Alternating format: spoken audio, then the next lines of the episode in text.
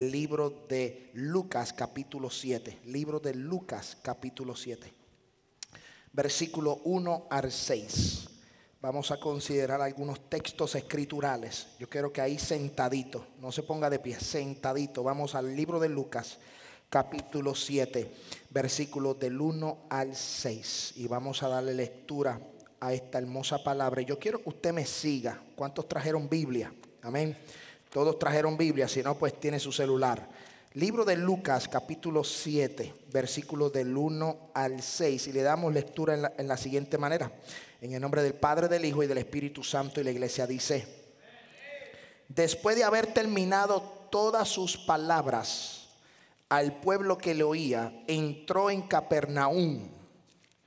Y el siervo de un centurión, a quien éste quería mucho, estaba enfermo y a punto de morir. Cuando el centurión oyó hablar de Jesús, le envió unos ancianos de los judíos, rogándoles que viniesen y saneasen a su siervo. Y ellos vinieron a Jesús y le rogaron con solicitud, diciéndole, es digno de que le concedas esto. Versículo 5, porque ama a nuestra nación y nos edificó una sinagoga. Y Jesús fue con ellos.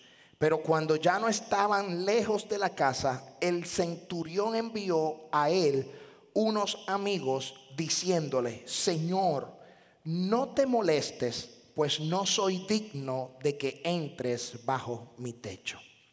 El tema de la palabra que tenemos es el agradecimiento desata milagros. Escúcheme bien, dale la mano al que está a su lado y dile, el agradecimiento desata milagros. La ciudad de Capernaum es una ciudad muy importante en el ministerio de Jesús. Eh, Jesús es de Nazaret, pero en Nazaret no lo querían. No hay profeta en su propia tierra. Capernaum fue la base del ministerio de Jesús. En Capernaum Jesús hizo muchos milagros en su ministerio, grandes milagros. Y yo quiero que usted vaya conmigo a las Sagradas Escrituras. Usted sabe que a mí me gusta ir mucho a la palabra. Yo soy un predicador de palabra. Libro de Mateo, capítulo 13, para que usted entienda que en Nazaret no lo querían.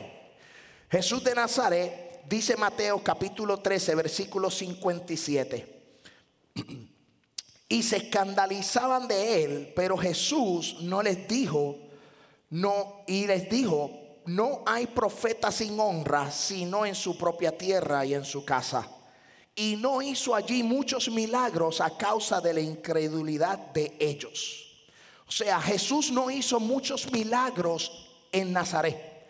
Sin embargo, Capernaum se convirtió en su hogar.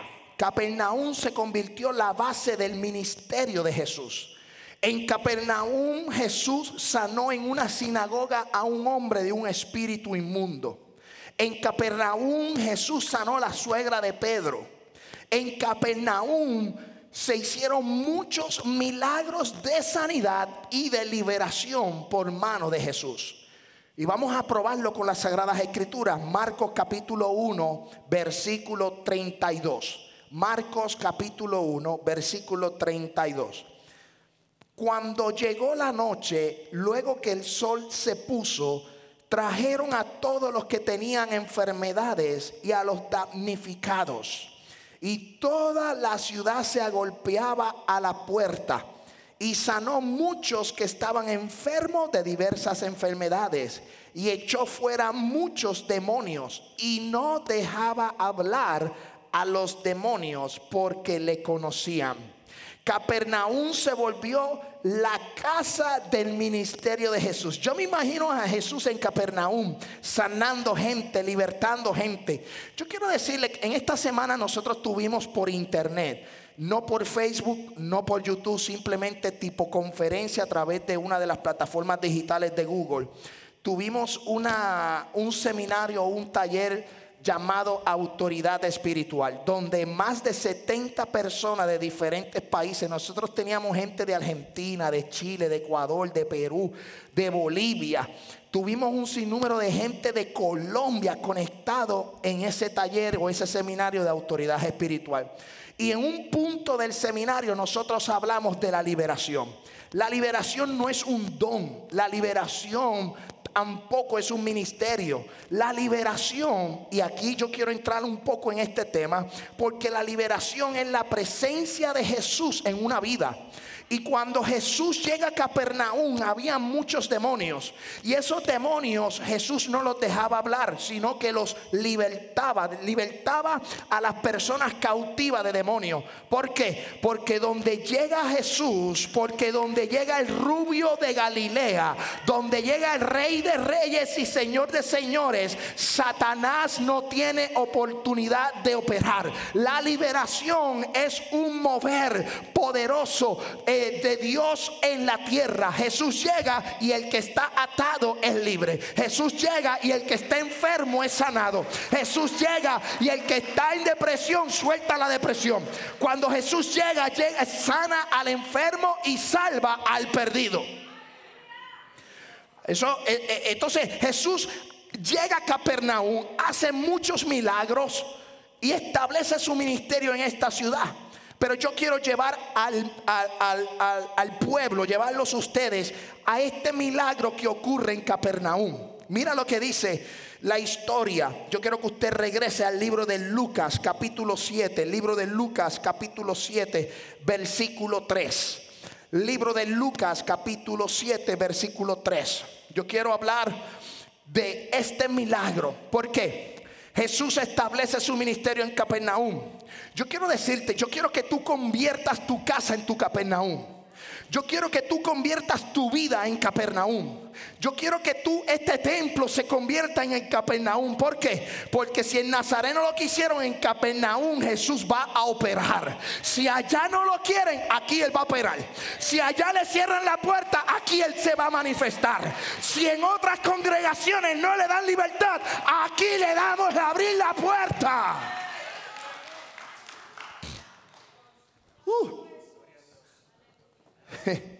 Por eso yo quiero convertir mi vida en Capernaum. Si allá no lo quieren, que, trabaje en mí, que opere en mí, que me cambie, que, que haga un milagro en mí, que haga un milagro en mi familia. Entonces nosotros tenemos que, que decirle, convierte mi lugar en tu ciudad y en tu ministerio, en la base de tu ministerio. Entonces yo quiero hablar de este milagro. Porque este milagro nos lleva a un agradecimiento y ese agradecimiento desató un milagro. Yo quiero que usted vaya al libro de Lucas capítulo 7 y aquí vamos a acelerar, no tengo mucho tiempo. Dice, cuando el centurión oyó hablar de Jesús, le envió unos ancianos de los judíos rogándole que viniesen y sanasen a su siervo. Punto, déjalo ahí. Datos importantes de este milagro. Siervo Jesús hace un milagro con un siervo de un cinturión. Siervo, lo que significa siervo, es persona enteramente sometida o entregada al servicio de otra. Prácticamente un esclavo. Eso es un siervo. Un siervo es una persona sometida. Otro punto importante dentro del desarrollo de este milagro era un hombre, el siervo, el siervo, era un hombre sometido a la autoridad. ¿Quién era la autoridad? El centurión. Otro punto, el hombre reconoce la posición y el rol en que operaba. El siervo sabía que él era siervo y que no se le podía ir por encima al centurión. O sea, este hombre reconoce su posición, conoce el rol, conoce en la manera en que él trabajaba y para quién servía y para quién trabajaba. Escuche bien. Su patrón, en este caso, digo yo patrón, pero el, jefe, la persona que estaba a cargo, no era judío, era un gentil, era romano. Era un hombre que tenía a cargo soldados romanos. Tenía una posición social diferente a los demás. Entonces, cuando nosotros estudiamos el milagro del siervo del centurión, tenemos que darnos cuenta que este joven está enfermo, esta persona está enfermo a punto de morir. Y Lucas capítulo 7, versículo 3, versículo 3, 4, 5 y 6 hasta el 6 dice, y ellos vinieron a Jesús y le rogaron con su solicitud diciéndole, es digno que le concedas esto, porque ama a nuestra nación y nos edificó una sinagoga. Y Jesús fue con ellos. Pero cuando ya no estaba lejos de la casa, el centurión envió a él unos amigos diciéndole, Señor, no te molestes, pues no soy digno de que entres bajo mi techo. ¿Por qué el centurión quería un milagro para su siervo? Si es un siervo, es un esclavo. ¿En qué podía operar? Se moría y agarraban a otro. Pero algo bien hacía este, este siervo del cinturón. Algo estaba haciendo correctamente este hombre para que su amo, para que el centurión clamara a Jesús o reconociera que el que iba entrando a Capernaum tenía poder y autoridad para enviar una palabra y sanar a su siervo. Porque el centurión quería que su siervo fuera sano. Eso se le llama agradecimiento. Algo hacía que lo hacía también que el centurión estaba que agradecido por la labor y el trabajo. Entonces, cuando tú haces un buen trabajo, eres fiel, eres leal, eres sometido, eres obediente, alcanzas que personas que te rodean clamen por un milagro. ¿Escucho bien eso? El centurión reconoció que no era digno que Jesús entrara a su casa. Mira qué, qué, punto más lindo. Que el centurión conocía hasta la ley. Sabía que un judío no podía entrar a la casa de un gentil. Entonces me llama mucho la atención la historia de que este hombre, conociendo que su siervo estaba a punto de morir, escucha de que alguien va entrando por la ciudad y manda a unos judíos a que le manden a buscar porque su siervo está a punto de morir. Gracias, algo hizo el siervo, lo bien que trabajaba, que alguien de mayor posición clamó por auxilio. Yo le voy a decir una cosa, y esto se puede ver reflejado aún en los trabajos. Si usted hace un buen trabajo, si usted es leal, si usted es obediente, si usted es sometido a la autoridad, usted va a ser prosperado. La persona desobediente siempre se descarrila. La persona que no se somete a las autoridades siempre va a terminar mal. La desobediencia es un principio de rebelión, es un principio de Satanás. Dios opera en la obediencia. Dios no opera en la desobediencia. Dios opera. Por eso es que Dios a través del profeta Samuel le dice a Saúl, yo no quiero sacrificio, quiero obediencia, porque se le dieron unas instrucciones a Saúl que Saúl no pudo llevar a cabo, porque él hizo lo que le dio la gana. Él hizo lo que él parecía y no es lo que él parecía, es lo que Dios había determinado. Si Dios determina algo en mi vida, yo tengo que obedecer, porque si yo camino por otro lado, camino en un principio de rebelión y el principio de rebelión es un principio de Satanás. Entonces, algo hizo bien este siervo que el centurión tuvo para bien llamar al rey de reyes y señor de señores. Al punto que este hombre dice, este hombre construía esta sinagoga para los judíos. Este hombre amaba a los judíos, este hombre era diferente a otros. Los romanos o el imperio romano constantemente estaban hostigando al pueblo de Dios. Por eso ellos clamaban, ellos pedían que el Mesías regresara. Lo que pasa es que el Mesías llegó de una manera que ellos no lo esperaban. Pero llegó el, rey de reyes, llegó el que ellos tanto esperaban. Lo que pasa es que llegó de una manera que no es lo que estaban esperando. A veces nuestro milagro llega de una manera distinta a lo que nosotros pedimos. Y no somos capaces de tomar el milagro porque estamos pendientes en otras cosas. Estamos mirando otras cosas y no estamos mirando lo que Dios está haciendo con nosotros. Es momento, es momento de que nosotros nos paremos en seco y, y cerremos nuestros ojos y pidamos dirección a Dios. Señor, dirígeme tú, llévame tú. Tú eres mi capitán, tú eres el tú eres el que me vas a guiar. Tenemos que decirle, Señor, guía mis pasos. Porque ese, eh, eh, eh, cuando tú eres obediente, Dios te va a guiar. Mira, mira lo que dice Lucas capítulo 7, versículo 7. Vamos a seguirle en la palabra. Mira lo que dice la palabra. Lucas 7, capítulo 7, versículo 7. Mira lo que dice. Por lo que ni aún me tuve digno de venir a ti, pero di la palabra y mi siervo será sano. En Israel, Jesús dijo que en Israel no había hallado un hombre con tanta fe. Y este hombre que era centurión, este hombre era gentil. Y Jesús dice, yo no he hallado hombre con tanta fe. La fe del centurión puso en vergüenza la fe de Israel. La fe de un gentil, la fe de un extranjero, puso en vergüenza la fe y la creencia del pueblo de Israel. Que nosotros hablamos la semana pasada con los diez leprosos. De los diez, uno solo vino y dio gracias a Dios. Y ese uno que dio gracias a Dios, ¿era judío? No, dice la Biblia, y era extranjero. Ese extranjero puso en vergüenza puso eh, eh, eh, entredicho la creencia de aquellos nueve. Y asimismo actúa este hombre centurión. Porque el centurión reconoce que él tiene autoridad y cuando él dice a los soldados, muévanse hacia el norte, los soldados se mueven al norte. Si él decía a los soldados, recojan eso del piso, ellos se tenían que doblar porque era un hombre de autoridad. Ahora el centurión reconoce que con quien está hablando es un hombre de autoridad. Ahora el centurión está reconociendo que el que entró en Capernaum es el Hijo de Dios. El hombre centurión ahora reconoce que el hombre que entró por Capernaum sanaba enfermo, libertaba endemoniado. Él dijo: Espérate, si yo tengo un hombre que está muriendo, pues yo lo único que tengo que pedir es clamar, es hablar, es decirle: Ten misericordia, envía tu palabra. ¿Y qué hizo Jesús? Yo no he hallado tanta fe como este hombre. Activa tu fe.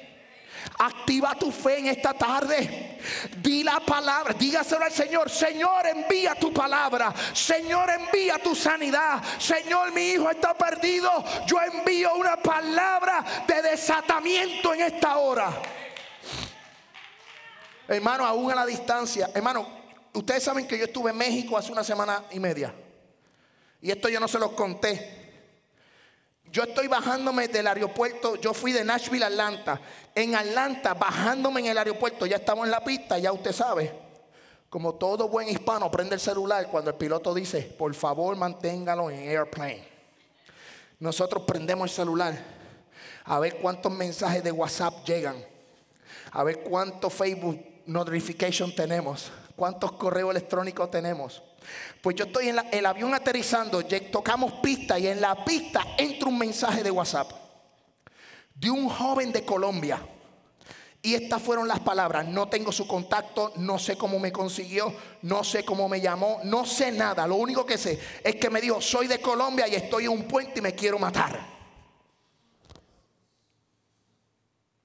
El hombre se quería suicidar. Y yo estoy en el avión yo estoy en el avión y la, la fly attendant diga, apaguen los celulares, apaguen las computadoras, todavía estamos dentro del avión. Y yo leo el mensaje y yo le escribo para atrás y le digo, no hagas nada, por favor, dame la oportunidad de salir de un avión para poder orar por ti. ¿Y sabes qué? Salí del avión con el teléfono en mano y ahí en medio, saliendo del gate, ahí me paré en una esquina. Yo dije, si eh, yo tengo como dos horas de cambio, dos horas de layover. Yo dije, el avión a mí no se me va a ir. Pues déjame pararme en una esquina. Y llamé por teléfono y le dije, ¿qué pasó muchacho?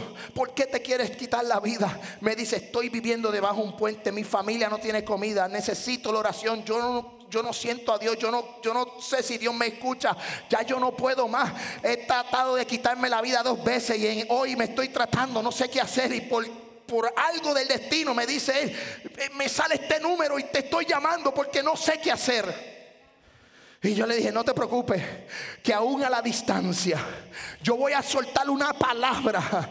Oye, yo, yo, le tengo que dar gracias a Dios. Porque en medio del aeropuerto yo empecé a hablar en lengua. En medio del aeropuerto yo empecé a clamar. Y ustedes, ese muchacho está loco. Ese muchacho que pasó aquí, a toda boca en español, yo le decía, en el nombre de Jesús, yo envío una palabra y todo espíritu de suicidio lo ato en el nombre de Jesús. Y yo estaba atando en el aire. Y yo estaba atando y desatando en los aires. Y la gente pasaba y yo hablando por teléfono. Y yo, muchacho, Jesús vino a darte una oportunidad. Y yo de momento dije, ok, tengo que ir para el gate. No sé qué hacer, qué hago, déjame ver los contactos. ¿A quién le envío este número para que le llame? Y yo decía, ¿a quién llamo? llamo? ¿A quién, ¿A voy a llamar? Nadie me va a contestar, todo el mundo está trabajando. Los hermanos de la iglesia, ¿dónde están trabajando? Era, era temprano en la mañana. Y yo dije, espérate, yo sé a quién yo voy a llamar. A mi papá. Llamé al viejo y le dije, te van a llamar de Colombia, acepta la llamada. Y ahí mi papá recibe la llamada de Colombia y estuvo como una hora ministrándole. Por la tarde, después que llego a mi otro destino, agarro el celular y yo veo en el celular el mensaje y me dice, gracias porque he sentido liberación.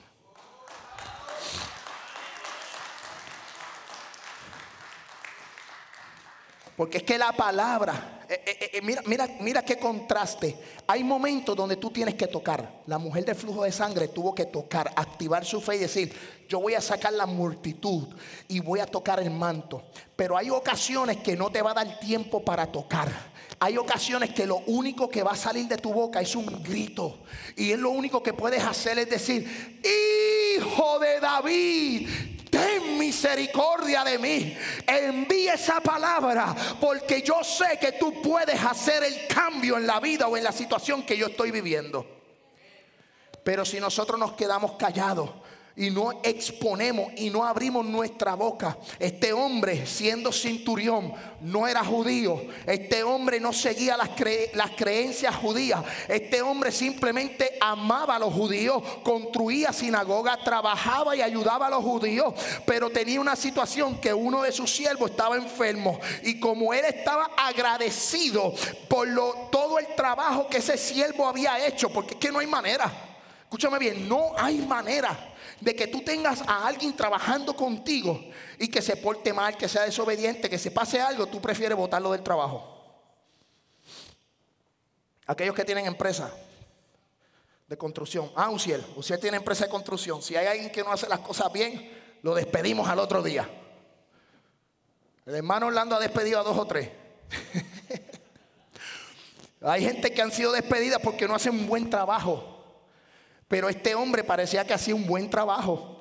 Porque este hombre hizo que su jefe, que su patrón, que su centurión clamara a Jesús aún sin conocerle, aún sin saber, amén, que él, eh, que él, que él, eh, él no era judío, él no era parte de la cultura, él era extranjero y él clamó, o sea, algo hizo que este hombre se sintiera tan agradecido que desatara un milagro. Los agradecimientos desatan milagros, los agradecimientos desatan Cuando tú agradeces, vas a desatar algo de bendición sobre tu casa. Seamos agradecidos. Recientemente escuché yo una predicación y me encantó lo que dijo el predicador colombiano. Él dijo, la cama más cara es la cama de un hospital. Aquí en el San Tomás, en el hospital, te cobran mil y pico la noche. Dale gracias a Dios por la cama que tú tienes en tu cuarto, que está llena de boquetes y que te levantas con dolor de espalda. Pero no estás en un hospital. Y el predicador decía eso, me encantó esa palabra porque él decía, en la cama del hospital no es tan cómoda y te cobran mil y pico de dólares la noche. Y a veces nosotros nos quejamos por la cama que está llena de boquetes. Hay gente que quiere una memory phone. Hay gente que tiene sprints y ya los sprints ya son tatuajes en las espaldas. Hermano, dele gracias a Dios por lo que tiene. Porque ese agradecimiento va a desatar bendición en tu casa. Cuando tú agradeces en lo poco, dice la Biblia, en lo mucho Él te va a poner. En lo poco fuiste fiel y en lo mucho Jehová te pondrá. Oh, mi alma adora al Cristo de la gloria. Este, ay, gloria a Dios. Escucha bien. La sanidad de este siervo es el resultado de una fe que tuvo el centurión. Mire bien esto. Ese milagro fue el resultado de la fe activada que tenía el centurión. Un centurión que reconocía lo que era la autoridad y le dijo, Jesús, no es necesario que tú vengas a mi casa. No es necesario que tú vengas debajo de mi techo. Hay leyes que no lo permitían. Solo di la palabra y se hará el milagro. Solo di lo que lo, que tú tienes que decir y se hará el milagro.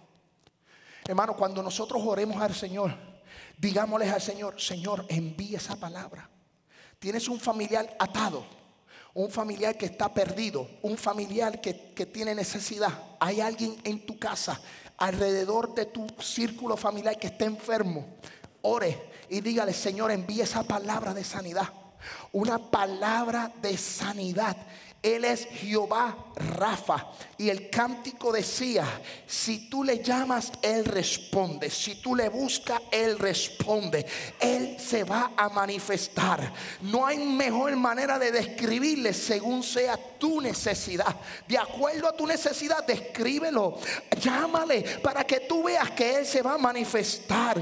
Mateo, escuche bien, Mateos registra la misma historia en diferente manera. Yo quiero que usted vaya conmigo al libro de Mateo, capítulo 8, versículo 5. Y mira lo que dice las escrituras.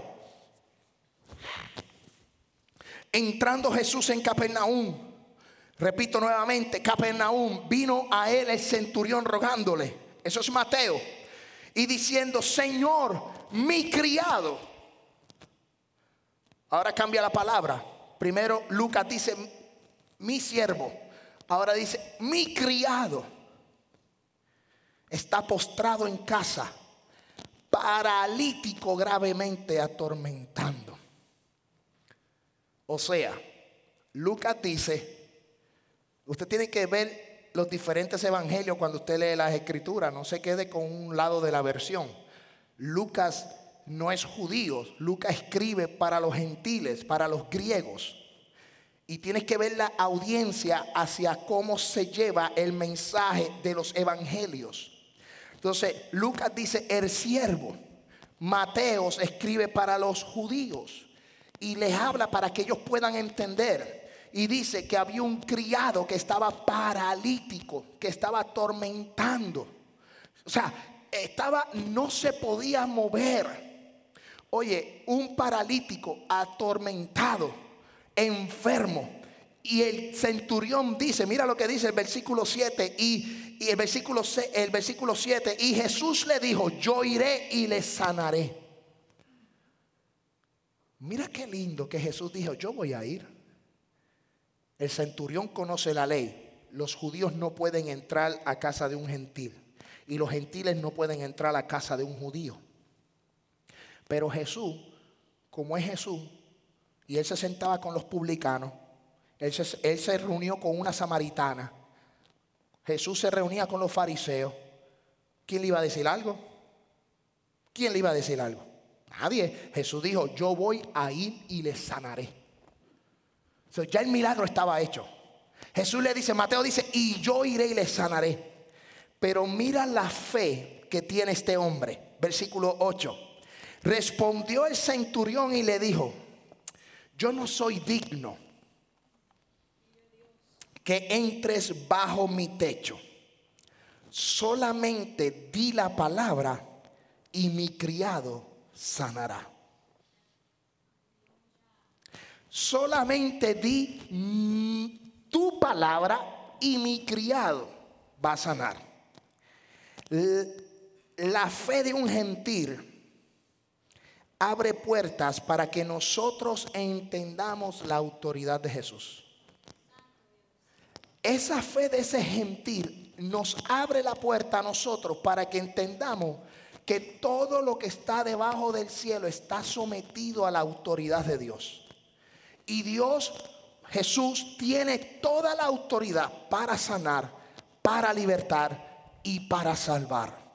No hay otro camino, dice la Biblia. Yo soy el camino, la verdad y la vida. Y no hay otro camino en la faz de la tierra donde podamos llegar a donde Jesús.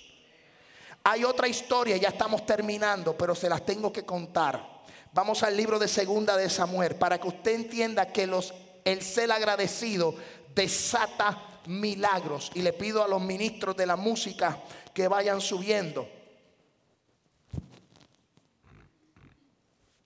Libro de Segunda de Samuel capítulo 9, versículo 7. Mira lo que es el ser agradecido. Si tú eres agradecido, vas a desatar gloria en tu casa. Si tú eres agradecido, vas a desatar presencia de Dios en tu casa. Si tú eres agradecido, vas a desatar manifestación en tu casa. Entonces, mira, mira lo que es el agradecido. Segunda de Samuel capítulo 9 versículo 1 dijo, dijo David, ¿ha quedado alguno de la casa de Saúl a quien yo haga misericordia por amor de Jonatán? Ustedes saben que Saúl trató de matar a David. Ustedes saben que Saúl tuvo envidia de David. Ustedes saben que Saúl trató de exterminar a David. Saúl se levantó en contra de David. Y mira lo que dice David. Y había un siervo en la casa de Saúl que se llamaba Siba, versículo 2, al cual llamaron para que viniese a David. Y el rey le dijo, ¿eres tú Siba? Y él respondió, tu siervo. Versículo 3. Y el rey le dijo, no ha quedado nadie de la casa de Saúl a quien yo haga misericordia de Dios. Y Siba respondió al rey, aún ha quedado un hijo de Jonatán lisiado de los pies. ¿Sabes que en el comienzo del rey David, antes que David fuera rey, y cuando trabajaba para Saúl, cuando trabajaba para el rey Saúl, que tocaba el alpa, que mató a Goliat, que estaba debajo de la autoridad y el sometimiento de Saúl, Saúl tenía un hijo llamado Jonatán. Y ese joven llamado Jonatán hizo un clic, un bonding con David. Puerto Rico decimos fueron panas. En México posiblemente digan somos eran carnales. ¿Ah? Eran así. Uña y mugre, como decimos por ahí. Eran panas, amigos se amaban, se querían, no como lo quieren tergiversar, porque ahora hay comunidades que quieren tergiversar la historia de David y de Jonatán de que se amaban. Yo amo a Silvio, yo aprecio a Silvio, yo amo a Silvio de gran manera, amo a Eliseo, amo a, todos a todos esos hermanos. A Orlando no solo lo amo, no solo lo amo. Ven acá, pasa por aquí para que te conozcan. Te ven a ese joven yo no solo lo amo, lo quiero como un hijo. Sube para acá, sube para acá.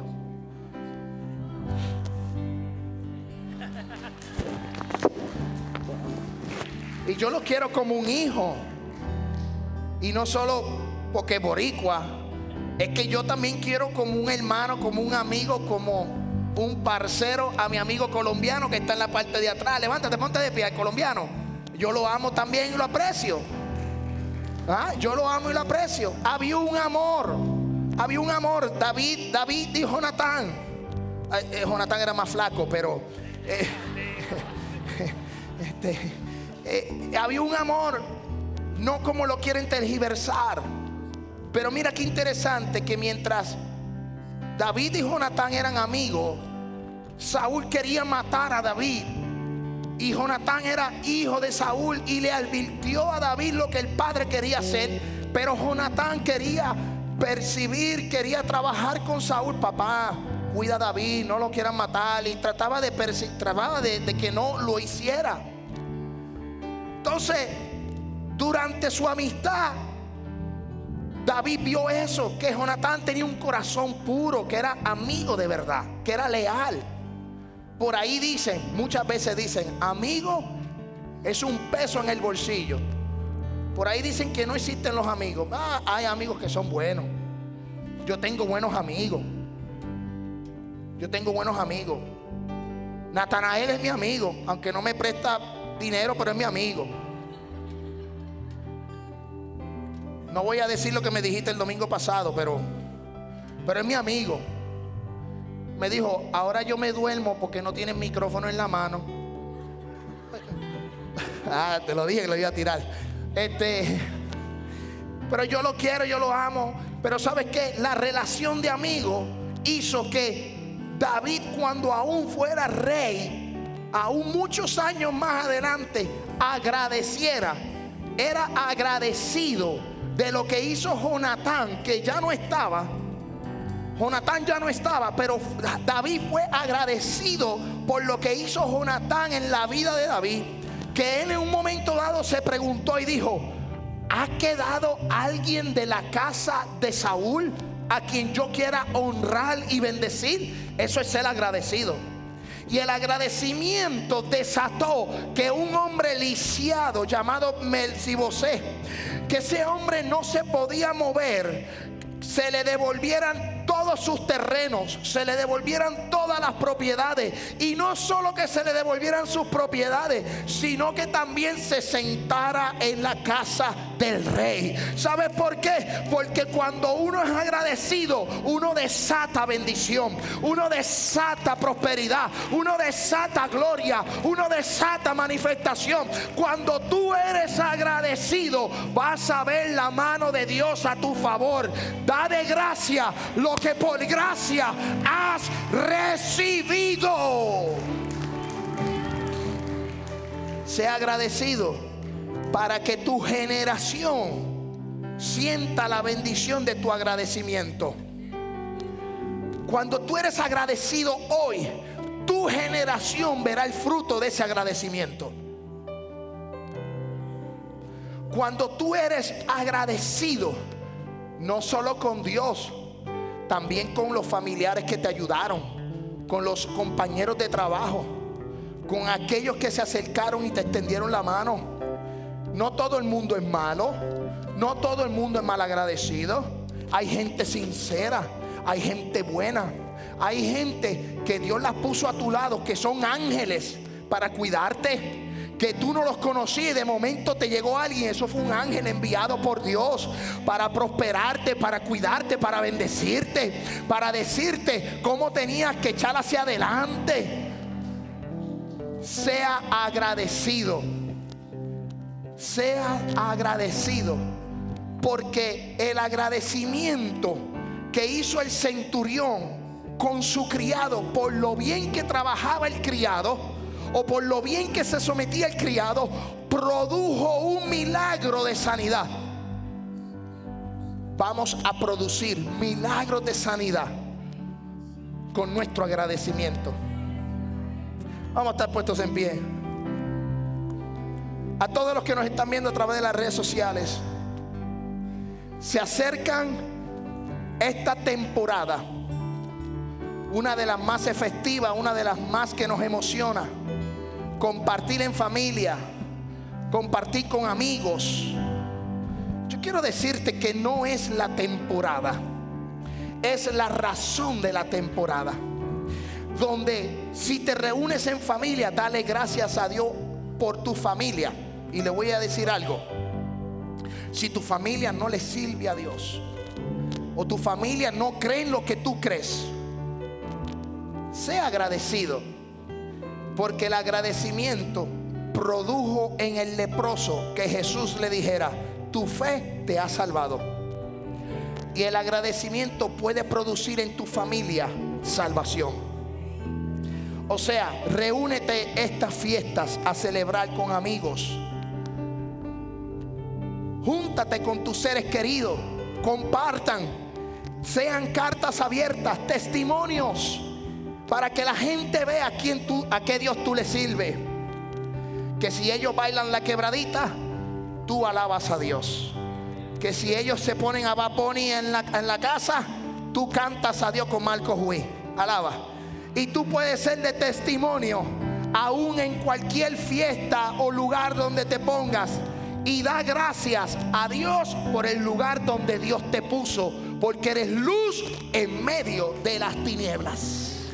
Si alguien desea la oración, yo quiero orar por ti.